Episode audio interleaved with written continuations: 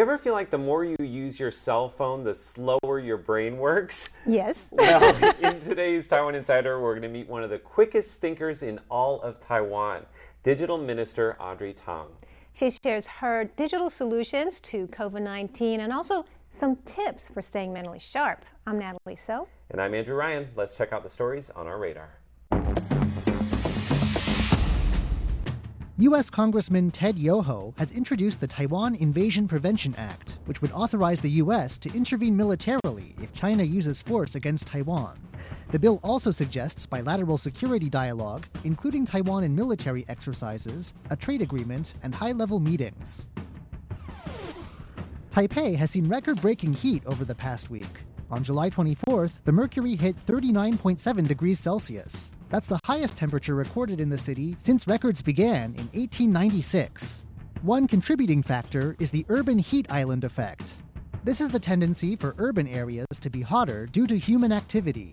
Experts say the government should put a greater emphasis on urban planning, or this kind of heat could become the new normal.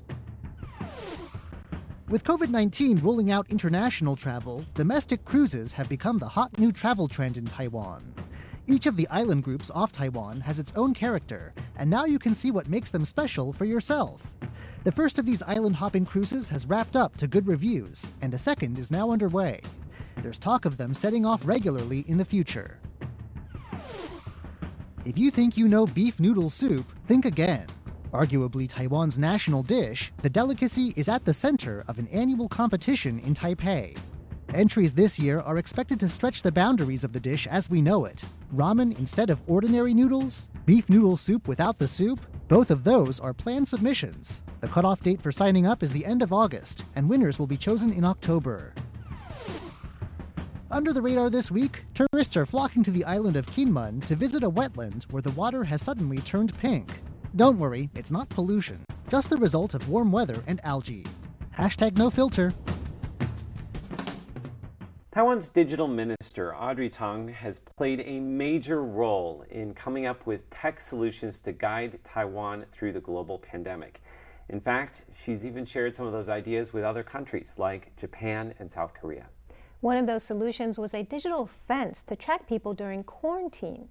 And another solution was this open source platform, which keeps track of how many masks are available for purchase at the nation's pharmacies. This week, we met with Taiwan's top tech guru to learn more, and one of her solutions made us laugh. Is there one particular mm-hmm. solution to a problem mm-hmm. that you've seen here in Taiwan during the pandemic that you're mm-hmm. most proud of? Yeah, so definitely, and that's the fun part, right? I talk about fast and fair. The fun part uh, is this idea called humor over rumor. And this is not intuitive at all, so I have to explain a little bit deeper. Uh, the idea of uh, a infodemic that uh, happens around the same time as the pandemic uh, is now getting traction, right? People, mm. even in places where the pandemic is relatively contained, still see a lot of infodemic online. Is that like fake news then? Uh, disinformation. Disinformation. Like, right. Okay. So people who intentionally or not, uh, but mostly intentionally, share some stories that are not true and that causes causes public harm. For example, at one time we had a conspiracy theory that says, oh, because we're ramping up the mass productions tenfold, it's the same materials, and I quote, as tissue paper, so we will soon run out of the tissue papers. Mm-hmm. Uh, please go out and buy as much as you would, uh, and unquote. And, and, this is, of course, is not true. Uh, we all know uh, that the tissue papers are uh, made out of South American uh, materials, um, and that the medical masks are from local PP materials. But it's not common knowledge. And so the conspiracy theory, which travels on outrage, uh, really went viral. Maybe it has a R value of three. Like every hour, one person on average will spread to three other people. And they'll share it themselves. and they'll, they'll, yeah. they'll, share among themselves. Um, and the idea of humor over rumor is that uh, two hours at most after each trending rumor, we have to um, push out a social media campaign done by professional comedians uh, that are really funny about the same topic.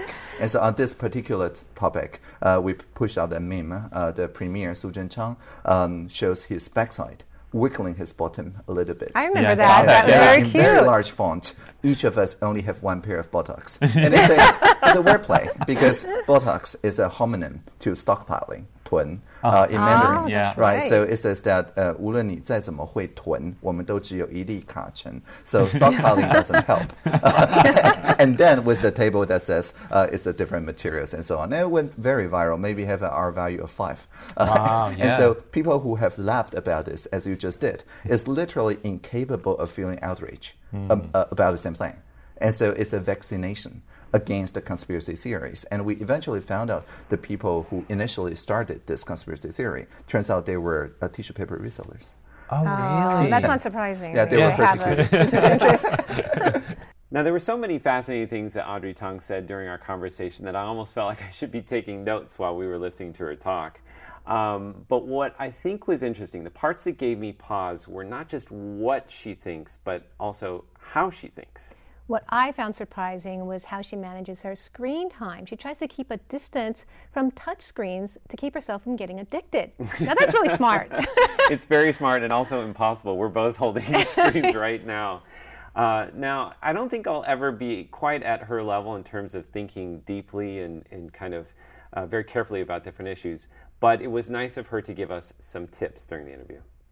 Do you have any, um, you know, uh, self-care regimens to Mm-hmm. keep yourself calm and, and mentally sharp? Sure. Um, I walk 15 minutes to work and I walk back. Uh, and I think walking um, and not checking my phone while work, uh, walking, I heard you don't use a phone. You don't use a smartphone. You don't have one with you today.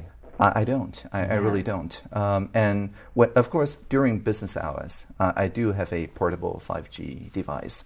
Um, and anyway, it's a LG V60 ThinQ. But anyway, and it's like a small laptop, like in cabinet meetings. I can just place it on the table and start typing. Uh, And so it's a kind of mini foldable computer.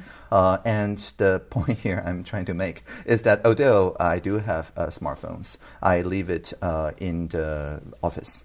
And so when I'm working, um, I keep the phone. But when I'm walking back home, or when or when I'm walking toward the social innovation lab where I work, um, I don't have a phone uh, with me. And when, uh, for example, when I'm out hiking, I have to keep a phone, of course, for emergency contact and things like that. But then I use uh, this um, Nokia flip phone uh, that is a feature phone that doesn't have a touch screen uh, that runs KaiOS, which is Firefox uh, code base. Uh, and um, it's really good because without a touch screen, there's no way that you could get addicted to the phone.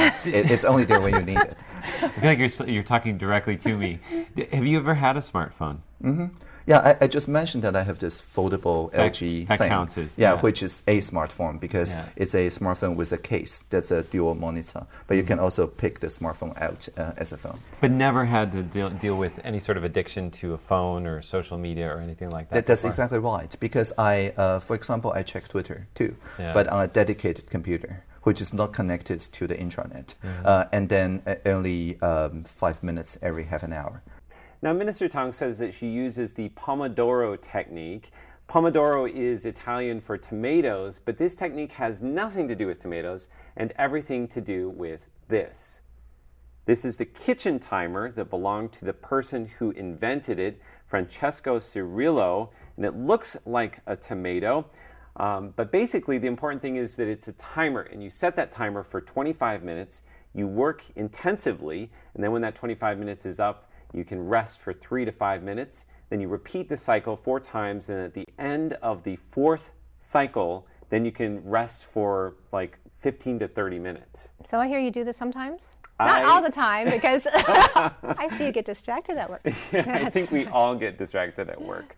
Um, but I find that the, using a timer, I set a timer for about 20 minutes and it keeps bringing me back over and over again. So I So remember works. Don't be on Instagram all the time. now, she had another great tip that involved sleeping.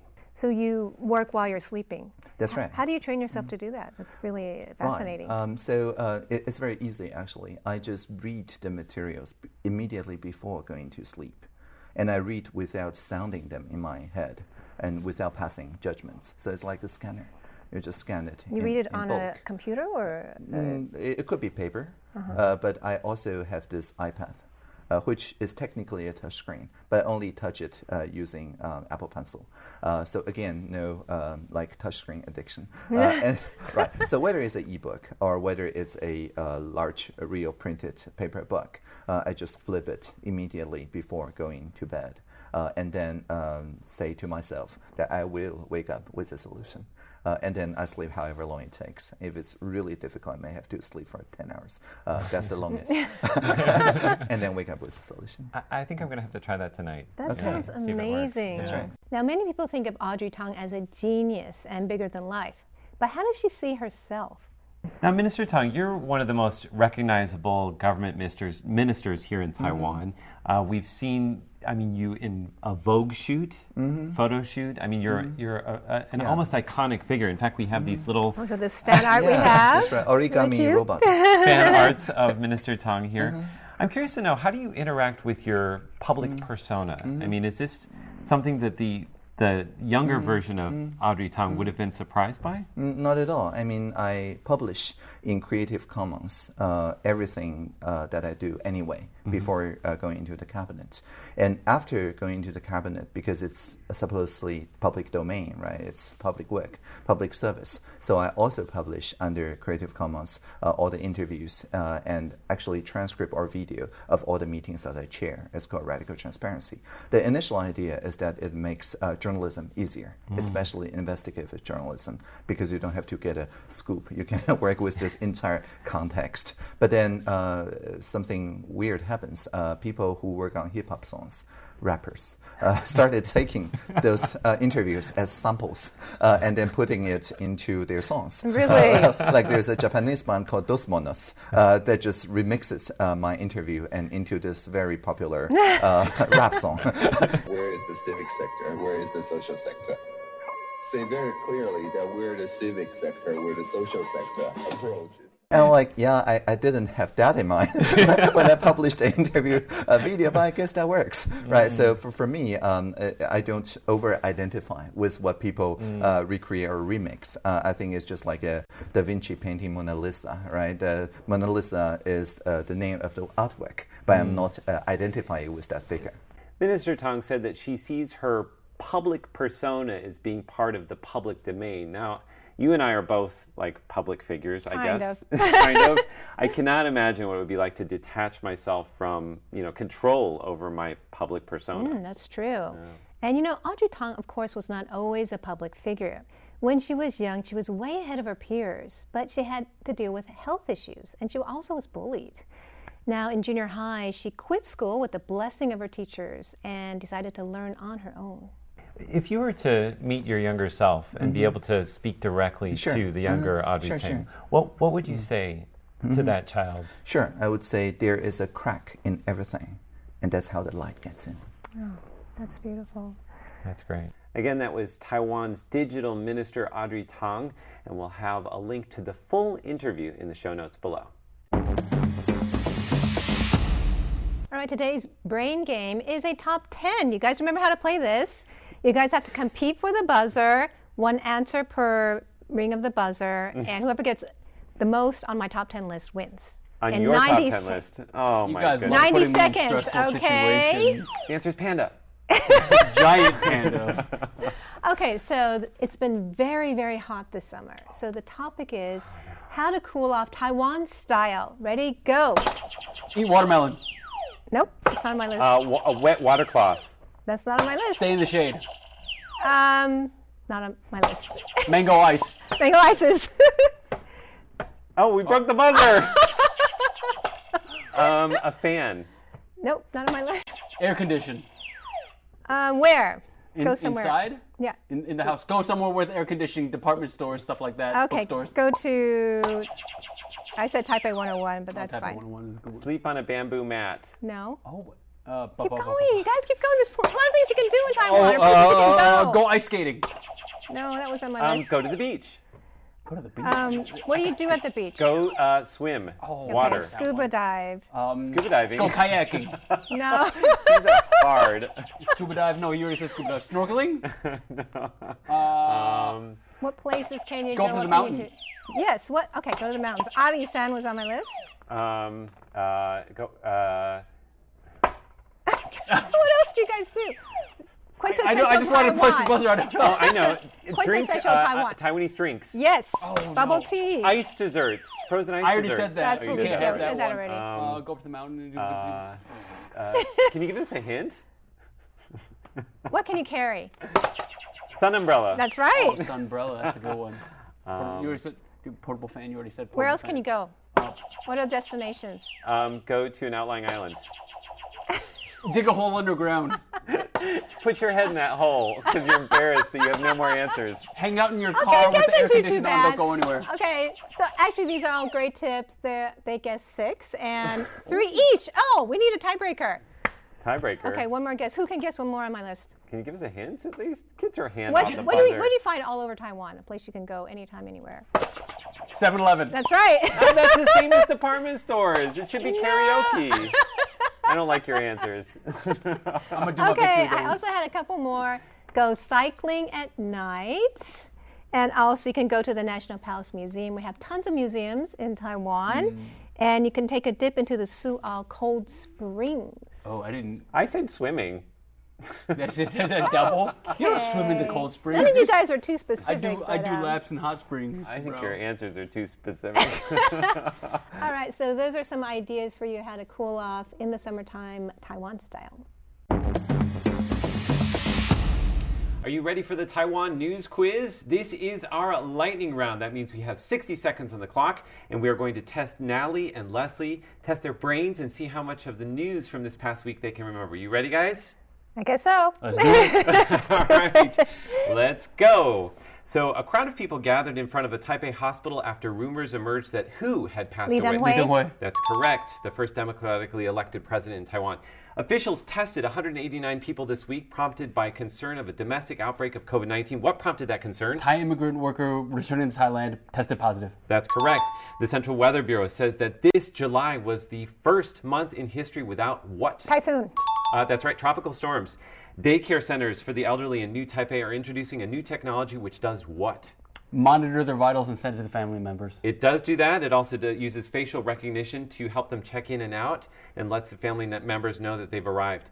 The Culture Ministry has withdrawn plans to have public television service launch what? An English video platform. That's right, International English Video Platform. What Taiwanese company surpassed Johnson & Johnson and Visa this week to become the world's 10th largest company? TSMC. That's right, the world's largest contract computer chip maker.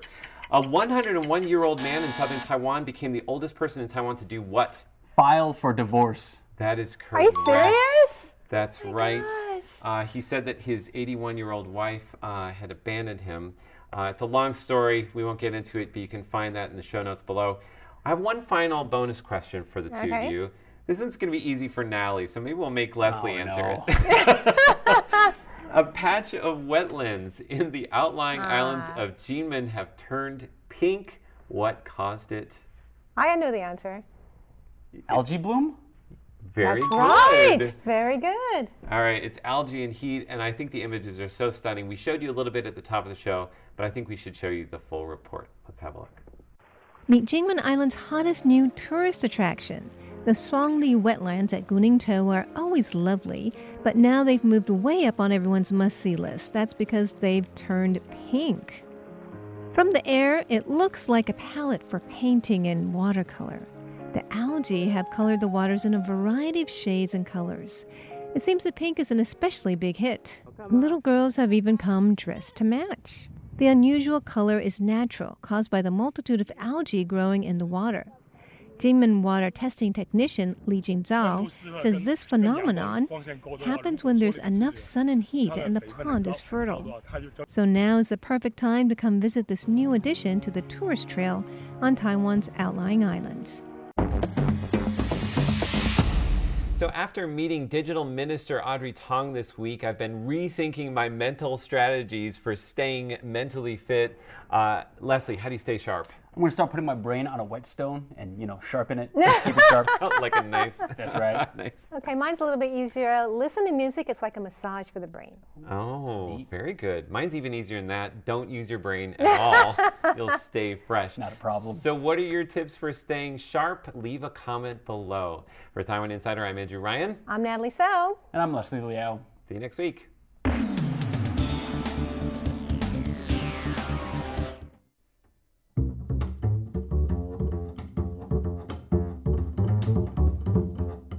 Taiwan Today with Natalie Tso. Hello and welcome to Taiwan Today. This week we had the privilege of speaking with Taiwan's digital minister, who is known to be a brilliant tech guru and has offered many solutions to help Taiwan through the COVID 19 pandemic. Let's turn now to that interview. Now, Taiwan has been one of the most successful countries in the world in containing COVID 19. Now, as digital minister, can you tell us what aspect makes you the most proud in terms of how technology has helped Taiwan's success? Certainly. In Taiwan, we believe in digital social innovation, which is bringing technology to where people are instead of asking people to conform to government technologies. And so I'm the most proud of the three pillars fast, fair, and fun that we have been working with the society, not just for the society. The first part, for example, is this daily live stream CECC, the Central Epidemic Command Center press conference, where the Minister Chen Shizhong uh, answers questions from all the different parts of the journalism, from people calling this toll free number 1922. Basically, anything that people ask gets answered. And if there's a genuinely a good idea that the CECC have not thought of, uh, it just gets translated into policy action the very next day. For example, back in April, there was a, a, young boy who refused to go to school because all he had was pink medical mask. Because when you ration mask, you don't get to pick the color. Right, and I remember his, that. Right, yeah. his family fun. called 1922 saying, "My boy doesn't want to go to school. He said he will get bullied for wearing pink medical mask." Uh, the very next day, everybody in the CECC, including Mr. Chen, wear pink medical mask, so that this boy became the most hip boy because that was very fast. Only he has the, the mask that the heroes wear, uh, and so this very fast response, I think, is one of the key of success. And the mm. fast is not just one way, like uh, broadcasting every day, but also listening every day to take new ideas from the civil society. So there were branches where people can voice their concerns mm-hmm. and opinions. Yeah, definitely. For example, uh, back when we started rationing masks, uh, initially at the convenience stores, everyone can purchase three masks, uh, but uh, nobody knows like this uh, branch of convenience store, like 7-Eleven, doesn't know the other branch like Family Mart, uh, whether they have sold the mask to the same person or not. And so there was a lot of confusion about the fairness of the rationing. And so uh, someone with the name Howard Wu, Wu Jianwei in Tainan just coded up this mask availability map uh, where his friends and family would, instead of uh, posting on the line uh, instant message platform of, oh, this place runs out of mask, this place still have mask, um, they would just post this on this shared map. So everybody can see the ones that are green uh, means there's still some mask left. Those are red are run of mask. And this run um, pretty well for two days uh, before he owed Google 20 US uh, 20k US dollars. that's a and lot so of money. that's a lot of money. and so he, he said this cannot go on.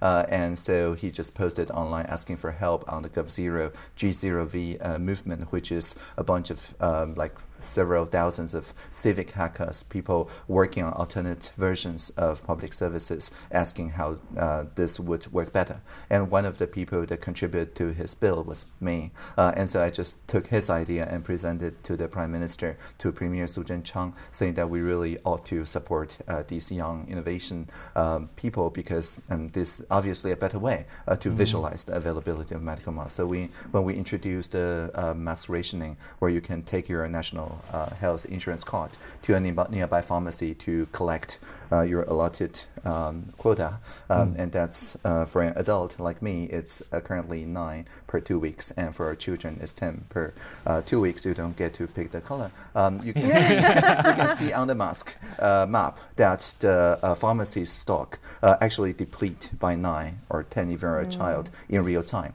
And that ensures that instead of blindly trusting any government or any company's numbers, everybody can trust the people who are queuing uh, mm. before or after them to check that this is actually fair and this transaction actually gets registered. And so people feels very calm when we ramp out the production from 2 million masks a day to 20 million masks a day. It's really impressive. I mean, when you think about all of the technical solutions mm-hmm. or digital solutions mm-hmm. that uh, you and your team, mm-hmm. and also you know yeah. average citizens have That's come right. up With yeah. to deal with this pandemic, mm-hmm. um, I mean, it's really mind-boggling the number of solutions. Mm-hmm. Is there one particular mm-hmm. solution to a problem that you've seen here in Taiwan during the pandemic that you're most proud of?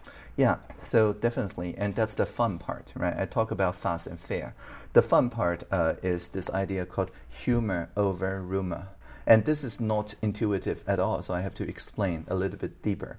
Uh, the idea of uh, a infodemic that uh, happens around the same time as the pandemic uh, is now getting traction, right? People, Mm. even in places where the pandemic is relatively contained, still see a lot of infodemic online. Is that like fake news then? Uh, disinformation. like, Disinformation, right. okay. So people who intentionally or not, uh, but mostly intentionally, uh, share some uh, stories that are not true and that uh, causes public harm. For example, at one time we had a conspiracy theory that says, oh, because we're ramping up the mass productions tenfold, it's the same materials, and I quote, as tissue paper, so we will soon run out of the tissue papers. Uh, please go out and buy as much as you would, uh, and unquote. And, and this is, of course, is not true. Uh, we all know uh, that the tissue papers are uh, made out of South American uh, materials, um, and that the uh, medical masks are from local PP materials. But it's not common knowledge. And so the conspiracy which theory, which travels on outrage, uh, really went viral. Maybe it has a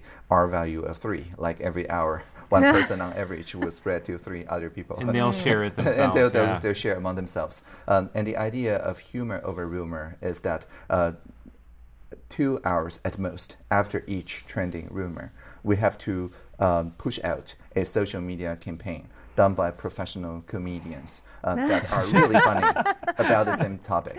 And so on this particular t- topic, uh, we p- pushed out a meme. Uh, the premier, Su Zhenchang, um, shows his backside, wiggling his bottom a little bit. I remember Yeah, that. saw That that, was yeah. very in very large font. Each of us only have one pair of buttocks, And it's a, it's a wordplay because buttocks is a homonym to stockpiling, 囤, uh, in Mandarin. Oh, Yeah. that's Right, right. so it says that uh, 无论你再怎么会囤，我们都只有一粒卡层. So stockpiling doesn't help. and then with the table that says uh, it's a different materials and so on. And it went very viral, maybe have an R value of five. Wow, And yeah. so people who have laughed about this, as you just did, is literally incapable of feeling outrage um, uh, about the same thing.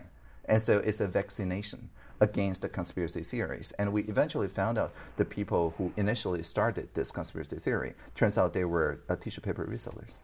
oh, Oh, really? that's not surprising. Yeah, they They were have a persecuted. business interest. That's amazing. So uh, I understand that a lot of different countries around the world have been contacting you, yeah. contacting your office, asking for help or advice. Mm-hmm, yes. Um, and of course, every country is different. They have different Mm-hmm. needs. Can you maybe give us an example of a way that Taiwan has been able to offer a solution, Mm-hmm. a digital solution that has helped another country? Yeah, definitely. You can read about all the solutions that we have at taiwancanhelp.us. Uh, and the great thing about that website is that it's not even government run. It's run by people who crowdfund. Uh, In a New York Times advertisement on the, the, the crowdfunding uh, platform. And so, even our uh, digital outreach uh, is by the social sector. The diplomatic corps, the uh, foreign service, adds to the message but doesn't control the message. And so, you can also check out the hashtag Taiwan Can Help. And so, for digital health, for example, uh, people in South Korea, um, they uh, look at the mask map that I just introduced uh, and uh, talk to their government, saying that if Taiwan can do it, why couldn't South Korea do it? Because initially they were not rationing. And when they did uh, go to rationing and nationalizing the mask economy, there was no easy way to for people to check the fairness of the distribution uh, mechanism. And so uh, the first map that runs in South Korea was actually also from Tainan, from Finjon Kiang, from Jiang Mingzong, another civic technologist uh, in Taiwan. And although he doesn't speak Korean, that's fine because he speaks JavaScript. that's what matters. More important, right? right. So, so the South Korean civic technologists convinced their government to publish in the way of the Taiwan model the API about mask availability, and that's how they started their rationing uh, without much fanfare or panic. So, when you see the global pandemic now, how it's getting worse, especially in countries like the US, what maybe one piece of advice would you have to countries facing major challenges? Mhm, Yeah. Uh, when we're talking from one epicenter to another, um, our main message has always been don't panic. Don't Uh, panic. Don't panic. Wow. Great advice. Uh, right. And then uh, trust your citizens. Um, and if the citizens are just given like orders without explaining the science behind it, there's always a way for the infodemic, for the conspiracy theories, to kind of twist that message uh, so it works against epidemiology. But in Taiwan, for example, our vice president at the time, uh, VP Chen Jianren, who literally wrote the textbook on epidemiology, uh, recorded uh, this online course, a crash course uh, on epidemiology, so that people can just follow along and learn epidemiology themselves. And uh, Minister Chen Shizhong always uh, challenged everyone to come up with new, uh, more interesting uh, ways to implement, say, physical distancing, to implement uh, the hand washing, soap, hand sanitation rules, and also mask. Uh, so, for example, people competed uh, in a kind of very Darwinian kind of way uh, on what's the most effective way to convince other people to wear a mask. Um, and the champion, the main message that we concentrated on at the end was that you wear a mask to protect yourself from your own unwashed hands. And that has proved to be the most viral. Interesting. Now, when we're talking about solving these major kind of global issues like a pandemic, Mm-hmm. I'm remembering that uh, Bill Gates, actually, years before this current outbreak occurred, he was actually warning people Mm. Right. to, you know, to be prepared for a That's pandemic. right. I remember the TED Talk. I'm curious. Uh, is there one Mm. thing that keeps you up late at night? Is Mm-hmm. there one thing that you worry about? Mhm, yeah. Uh, first of all, I do my work at night. Uh, and so it's important for me to have good quality sleep. Otherwise, I don't work very well.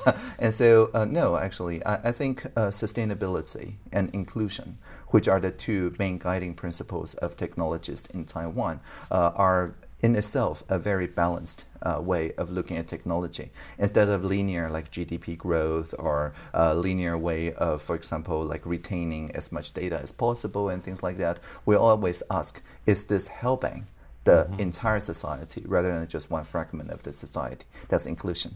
And even if it takes care of the entire society, does it also take care of future generations. That's sustainability. So if you keep on those two values, I think you, you will sleep very well.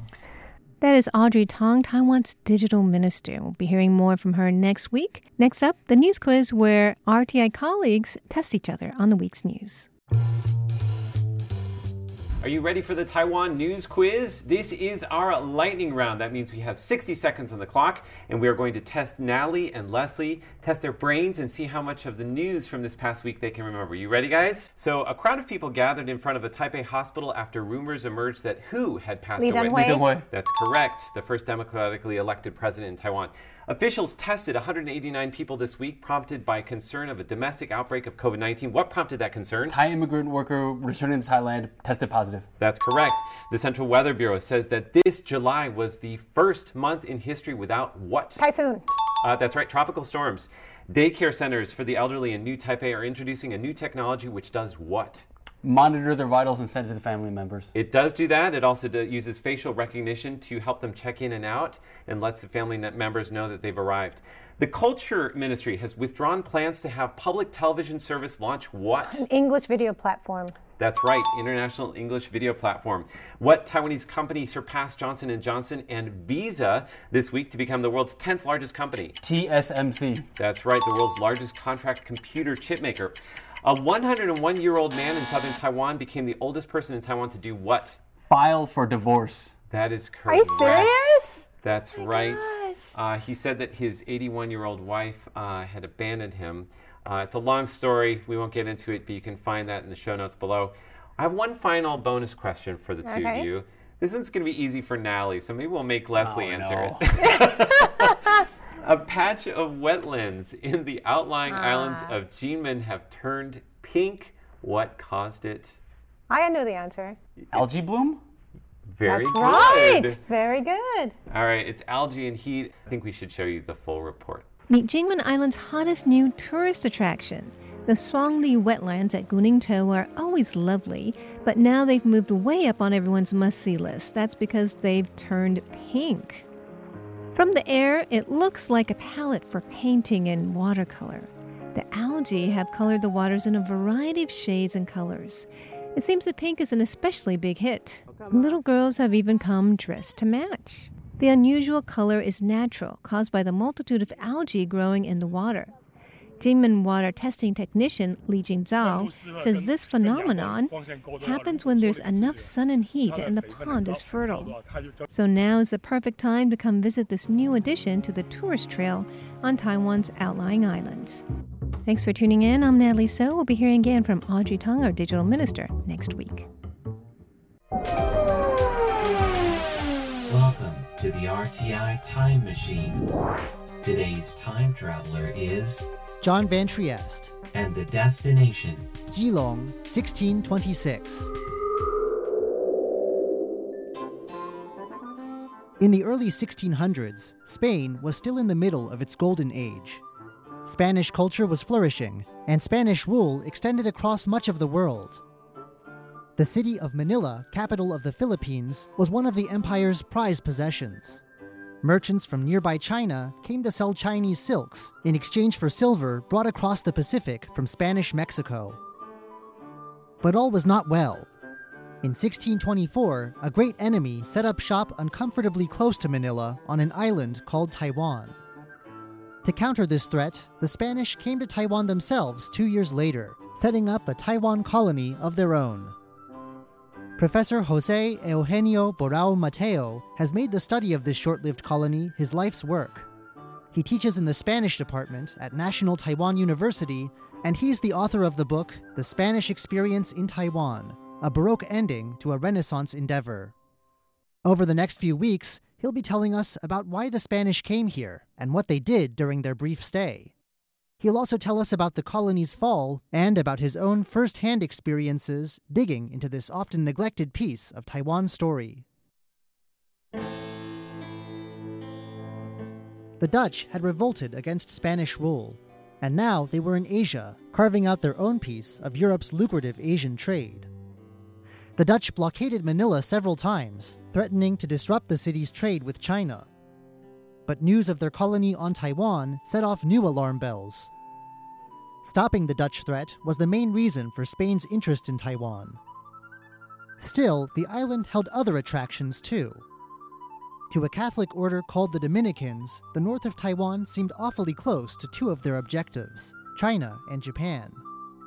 The main reason they came here is because they feel very strong threat from the Dutch. They started in 1600 when they are make a blockade of Manila. They thought that to have a spot here in between in Taiwan would be convenient for them, and also the Dominicans, the missionaries, were pushing for this adventure because for them was very good uh, occasion to enter for the first time in China and also to ensure the way that they have already towards Japan that was at that moment a real threat. No? In 1626, the Spanish founded their base on the northern tip of Taiwan, on an island in what's now called Keelung Harbor. Professor Borao says that once they arrived, they met two villages of a trading people called the Basai. Both Spanish and Dutch writers note them, but after these Europeans left Taiwan, the Basai disappeared into history. The natives here, they call always the Basai. And it's very interesting because later this tribe is not known again, doesn't appear in the sources, but also it's not only the Spaniards, also the Dutch, they talk very much about the Basai. No? Um, scholar, Peter Kang, he has made the research on the Basai, and he thinks that they're a kind of commercial network from the eastern area of Taiwan towards the north of Taiwan. No? It's a special tribe, in my opinion, but uh, in fact, there was not too many people. I mean, this was not overpopulated. It was only a few towns around, and Spaniards dealt with two in Keelung Harbor, one called Kimauri, another one called Tapari. No? When first meeting these commercially minded villagers, the Spanish failed to leave a good impression. But things improved after missionaries insisted on compensation for burnt property. Eventually, Kimauri and Tapari children were able to speak Spanish. I think the relation, of course, at the very beginning was not good, no, in the sense that they were intruders. No? They burned some houses probably to intimidate them, and they escaped to the mountains. But uh, because of the the request of the and the pressure of the Dominican missionaries, the military authorities assume the blame for this and, and they start to pay compensation to the natives for their own houses, no? And the, I mean, not in a single shot, but little by little, different times, because we know that in one moment when they were not happy with the natives, they said, oh, maybe they don't reserve any more to receive this compensation. No? But I think in few years they came with good relations because there was a lot of uh, interaction, especially the, the children, native children. They enter in, in, the fortress. Uh, they speak Spanish very fluently, and the whole town were converted. No, the Kimauri and Tapari and also Santiago, uh, probably among 1,000 new converts. No? No matter how many local souls the Spanish missionaries converted, the threat from the Dutch, the main reason they were here, still loomed large. When the Spanish first arrived in 1626, the Dutch colony on the southern end of the island was still small. A Spanish armada of sorts was sent southward to wipe it out. Taiwan's weather didn't cooperate. At the very beginning, uh, I mean, the, the main uh, threat was the Dutch, of course, because they have important power and they can uh, make blockades to Manila.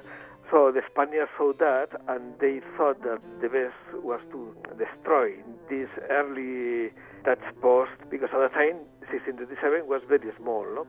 and the Spaniards felt because of the weather. No? I mean, it was a very strong typhoon, and they try again a few months later with another fleet, and they have the same fate. No? So in that case, they just give up. Two attempts, two fleets, two failures. But while they didn't succeed in their mission, these two fleets are interesting to look at. Because the Spanish weren't the only ones fighting on the Spanish side. The 1627 fleet, they have more than 1,000 uh, military personnel. No? They also was supplemented by local warriors, especially from the Pampangan tribes near Manila, in the north of Manila. No? They were very loyal to the Spaniards in, in the Philippines, and they were even proud to serve the Spanish armies. Soldiers from colonized peoples like the Philippine Pampangans are part of Taiwan's story too. The Spanish may have failed to drive the Dutch from Taiwan, but they were able to dig in. At Zilong, they built Fort San Salvador, which Professor Borao says was a serious, large scale project. It's very interesting the fact that this fort was quite big, quite serious. When they make a project to, to go here to Taiwan, they uh, have an, an, ambition there no, to make a, a, very big fort, probably the biggest one in the whole Far East. No? 100 meters square, they finish around 36, 37, so in 10 years it was already finished. And some of the the Chinese who was coming from mainland China, bringing materials to, to work as masons, to construct, etc. No?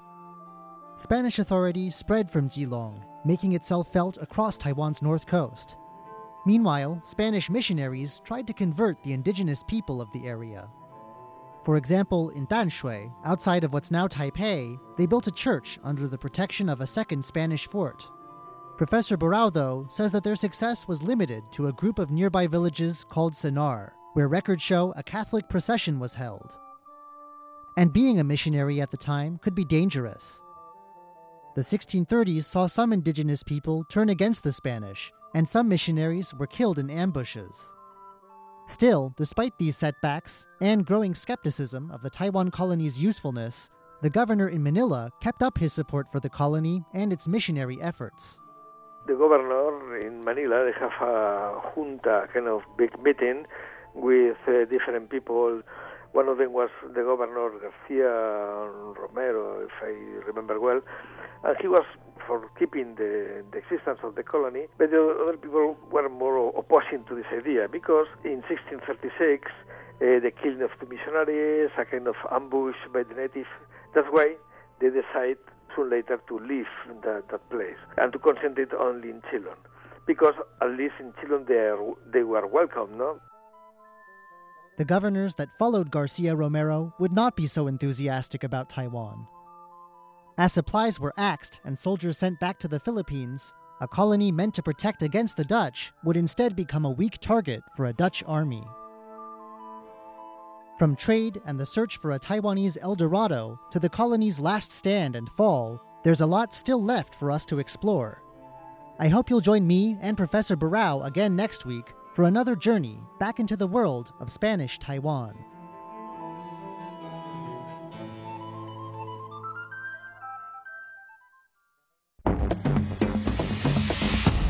This week in Taiwan Explained, how do you name a panda?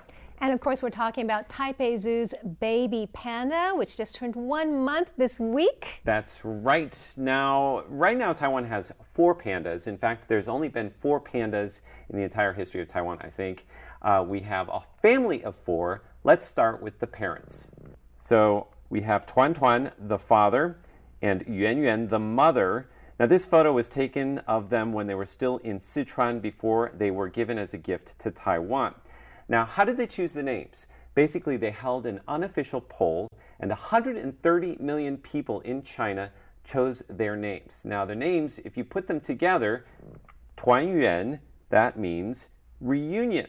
This represents the hopes of the Chinese people that China and Taiwan can one day be reunited. So that's a bit controversial. Yes, a little political. A Quite little political, yes, yes. but what about the baby names for the ones born in Taiwan? Okay, so those were chosen a little bit differently. They were also chosen by polls. Let's start off with the first daughter, who was born seven years ago in 2013. The Taipei City Zoo held a poll and they asked people to come up with suggestions for names. And the name that people chose was Yuan Zai. Now, Oh, Yuan Zai, that Yuan, isn't she cute? That Yuan is the same character as her mother's name, Yuan Yuan, so it's like the child of Yuan Yuan. But what's really interesting is if you say her name in Taiwanese, Ya, that is a local sweet dessert. Very yummy. Yes, very yummy, little fat glutinous rice balls. So it's a cute name for her. It is. And tell us about what's going on with the baby panda now. All right, so brand new baby panda, just a month old. Uh, now, again, the Taipei City Zoo is allowing people to submit names and then to vote for their favorite. Already, we have some fantastic names, or should I say, some very tasty names. Let's have a look.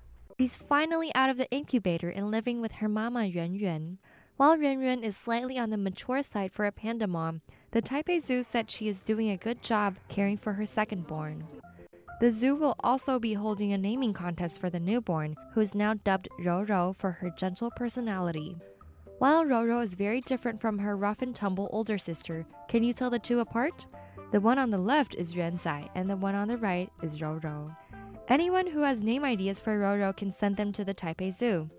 So far, the zoo said food inspired names have been really popular.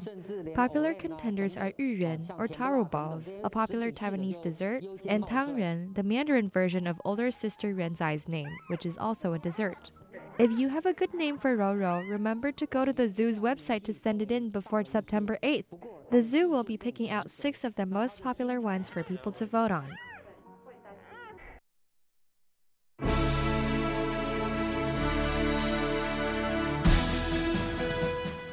Thank you for listening to Radio Taiwan International, broadcasting from Taipei, Taiwan. Check out our website at english.rti.org.tw. Again, that's english.rti.org.tw for the latest news and features from Taiwan. You can also listen to our programs and watch videos as well. Our 60 minute English language program can also be heard every day at the following times and frequencies. In southern China and South Asia from 1600 to 1700 UTC on 9405 kHz. Again, that's in southern China and South Asia from 1600 to 1700 UTC on 9405 kHz. And in Southeast Asia from 0300 to 0400 UTC on 15320 kHz. Again, that's in Southeast Asia from 0300 to 0400 UTC on 15320 kHz. We'd love to hear from you. Please send your comments to PO Box 123 199, Taipei, Taiwan. Again, that's PO Box 123 199, Taipei, Taiwan. Or send an email to rti at rti.org.tw. Again, that's rti at rti.org.tw. Also, visit us on Facebook. The address is fb.me forward slash Radio Taiwan International. Once again, on Facebook, we're located at fb.me forward slash Radio Taiwan International for videos, photos, and news of interest from Taiwan. Thank you once again for listening to Radio Taiwan International.